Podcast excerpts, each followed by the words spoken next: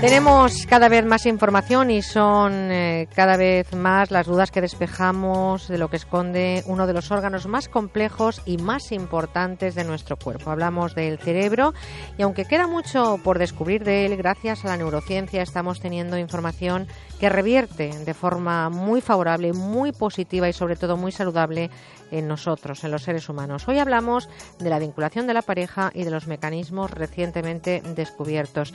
Hablamos en este domingo, último domingo de agosto, con Ignacio Morgado, catedrático de psicobiología en el Instituto de Neurociencia de la Universidad Autónoma de Barcelona y es el autor de interesantes trabajos en forma de libro como Emociones e Inteligencia Social, Cómo percibimos el mundo o Aprender, Recordar y Olvidar, claves de la enseñanza eficaz. Ignacio, buenos días. Buenos días a todos. ¿Podría estar la biología detrás del vínculo o el apego entre los miembros de la pareja? ¿Cómo lo podemos saber? Pues sí, parece que sí, parece que no solo es una cuestión, digamos, eh, de cariño, afecto, sino que ese cariño, ese afecto, esa relación eh, produce cambios, especialmente en el cerebro, que crean vinculación y apego. Y eso se descubrió de manera muy especial hace ya algunos años, eh, especialmente en, unas, en una especie animal que son unos conejillos de pradera, eh, mm, entre los cuales hay cepas diferentes. Hay una cepa de esos conejos, eh, de esos conejillos, son muy pequeñitos, eh, que es monógama y otra que es polígama. Es, es, decir, la monógama ocurre que cuando un macho y una hembra se aparean por primera vez, después siguen juntos toda la vida, hasta que muere alguno de ellos, ¿no? Mientras que otros de esos conejillos, pertenecientes a una cepa diferente, pues se aparean, pero después de aparearse, cada uno por su lado, y puede haber unos apareamientos con otras parejas diferentes, monógamos y polígamos. Cuando se descubrió eso, cuando los científicos descubrieron que en una misma especie animal podían haber poligamia o monogamia, dijeron, aquí hay algo muy importante, biológico, que hay en el cerebro de los conejos que son polígamos diferente a los que son mm, monógamos, ¿no? Y claro, empezaron a buscarlo.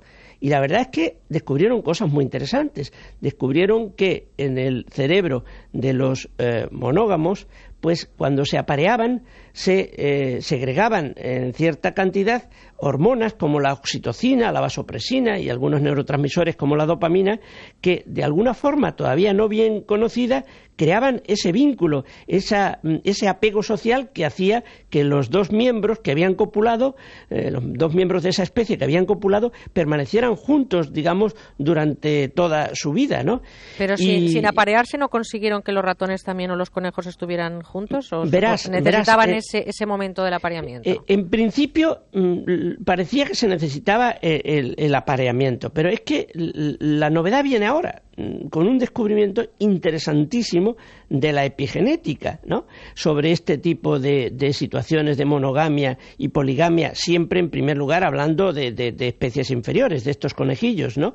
Eh, resulta que mm, claro, si, si, el apareamiento produce algún cambio en el cerebro, que es el que crea la monogamia, si nosotros pudiéramos inducir ese cambio en el cerebro sin necesidad de que se aparearan, podíamos crear ese apego, esa vinculación de pareja sin que necesariamente los animales tengan que copular, ¿no? Bueno, pues eso es lo que se ha conseguido con técnicas de manipulación epigenética. La epigenética, como también hemos explicado alguna vez en este programa, es como si dijéramos los mecanismos eh, de carácter, sobre todo mm, conductual y ambiental, que pueden influir en que los genes que ya están en las células, en el cerebro de los animales o de las personas, se expresen o no se expresen, funcionen o no funcionen. Es decir, no estamos hablando de genética, de modificar los genes, estamos hablando de los que ya hay puedan actuar o no en función de eh, factores ambientales y factores, digamos, conductuales, ¿no? Pues bien, aquí parecía claro que había un factor conductual que es el apareamiento, ¿no? Que conseguía crear una relación de apego permanente, monogamia. Pues bien, ahora se ha descubierto que hay un mecanismo epigenético que es el que origina ese apego cuando eh, ese mecanismo epigenético, digamos, se activa, no ya con conducta, no apareando a los animales, sino inyectándoles una sustancia química en su cerebro que, por así decirlo, cambia la estructura de los genes para que puedan expresarse o no, se consigue exactamente con esa sustancia química, con esa inyección, el mismo efecto que se consigue con el apareamiento. De tal forma que ya puedes poner a esos conejillos juntos y, sin que se aparen, ya se consigue por el hecho mismo de estar juntos y tener esa sustancia, eh, digamos, inyectada en su cerebro, que se cree el apego permanente. Por lo tanto, eh, estaríamos hablando de que ese vínculo también se puede crear eh, de forma biológica para parejas del mismo sexo, eh, sin aparearse, digo, parejas de amigos del mismo sexo, padres o hijos o hermanos, es decir. Sí, porque ese, ese vínculo ya se había comprobado también anteriormente que se podía dar no necesariamente con el apareamiento sexual, sino también con la proximidad, digamos, conductual, con la con, el lazo conductual entre eh, personas que conviven estrechamente por otro tipo de afecto, ¿no? El que hay eh, entre padres e hijos, el que hay entre eh, hermanos, etcétera, ¿no? Pero aquí el descubrimiento importante, fíjate, Merche, es cómo esa proximidad conductual está modificando el cerebro y ahora se sabe que lo está haciendo muy probablemente de una forma epigenética. Lo que está modificando la conducta de esos animales es la posibilidad de que determinados genes relacionados con esas hormonas, la vasopresina, la oxitocina, etcétera, se expresen o no, de tal forma que ya digo, como hemos descubierto el mecanismo, pues hasta tenemos esa posibilidad artificial científica de conseguir el efecto cerebral y la monogamia sin necesidad de que exista, digamos, eh, el apareamiento, sino simplemente con un contacto eh, de otro tipo, más light, podemos decir, pero ayudado con una sustancia química que se inyecta en el cerebro y que está haciendo el mismo trabajo que de otra manera puede hacerlo la copulación.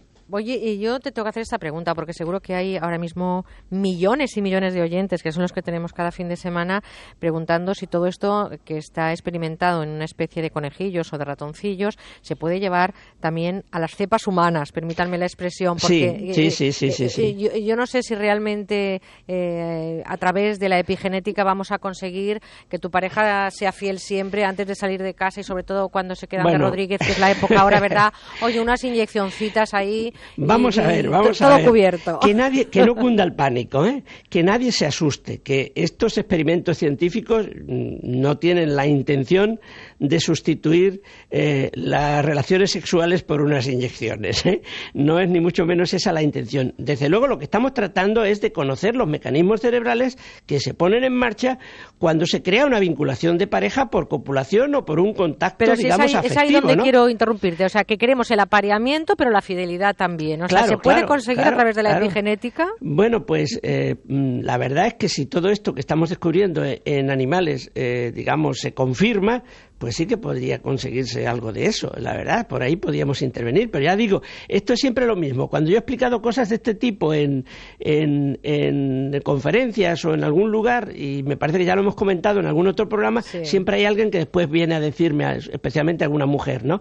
Y, Oiga, eh, profesor, ¿esto lo venden ya en farmacia? ¿Eh? ¿No? Claro. usted tres, ¿no? Una antes de salir de fiesta, otra durante y otra después cuando llega antes de dejar a sus maridos solos, pues le ponen una dosis digamos, de protección monogámica. Oye, pero es importantísimo todo lo que está aportando la epigenética ahora mismo a la neurociencia y no sé cuál es, cuál es el camino, la ruta que está siguiendo la epigenética. Pues mira, eh, es una ruta integral, porque no solamente se está proyectando en los mecanismos que tienen que ver con el cerebro y los procesos mentales, sino también con otros procesos fisiológicos relacionados muchas veces con enfermedades y con alteraciones del comportamiento en general, ¿no? Derivadas no solo, ya digo, de fallos en el cerebro, sino también de fallos en otras partes del organismo. Pero en el, mira, si, si tú me dijeras ahora mismo, Ignacio, dime alguna palabra que va a ser relevante en neurociencias en los próximos 10, 15 años, no sé, por decir algo, ¿no? Pues seguro que te tengo que decir eh, neurociencia epigenética.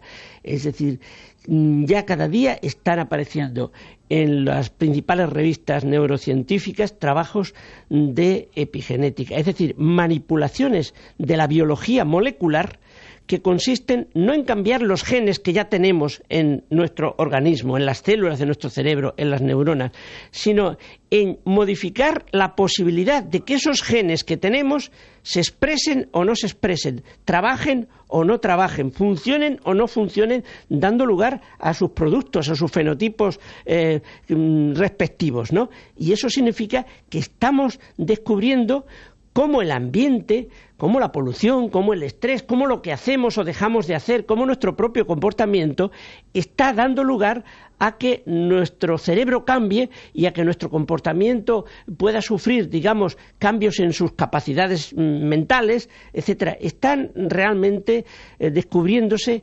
interesantísimos eh, mm, descubrimientos nuevos mm, sobre el cerebro, sobre la mente, sobre el comportamiento y va a ser de esto de lo que más hablemos en los próximos años, sin duda. Pues fíjense ustedes que cuando escuchábamos eh, la cadena del genoma humano o escuchábamos eh, hablar de genética nos sonaba muy extraño y hoy hemos visto cómo ha evolucionado hacia campos interesantísimos la genética, ¿no? En la salud, en la criminología, en las investigaciones científicas, pero es que ahora nos quedamos con esa palabra que es la epigenética, que sin duda está aportando, pero en esa hoja de ruta que tiene en la investigación y en la ciencia va a seguir abriendo muchos campos de investigación y dando muchas respuestas.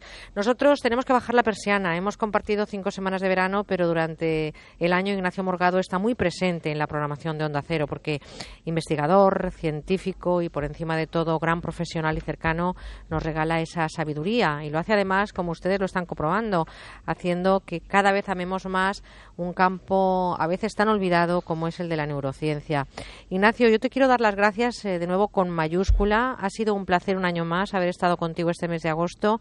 Espero que la vida nos regale muchos ratitos juntos y te reconozco públicamente esa gran aportación que haces a la neurociencia.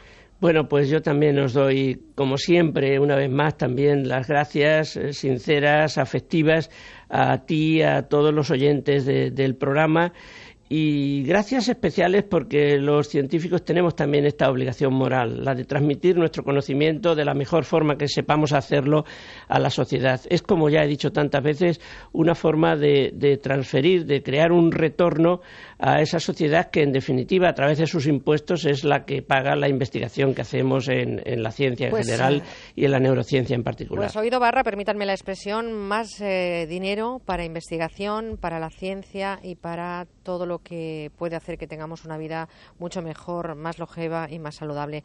Ignacio, un abrazo muy fuerte, amigo. Muchísimas gracias. Hasta siempre. Ignacio Morgado, catedrático de Psicobiología en el Instituto de Neurociencia de la Universidad Autónoma de Barcelona. Y de verdad, léanse sus libros porque es un lujo para los oyentes, pero es un lujo también para ese rinconcito de lectura. Emociones e inteligencia social. Cómo percibimos el mundo y aprender, recordar y olvidar claves de la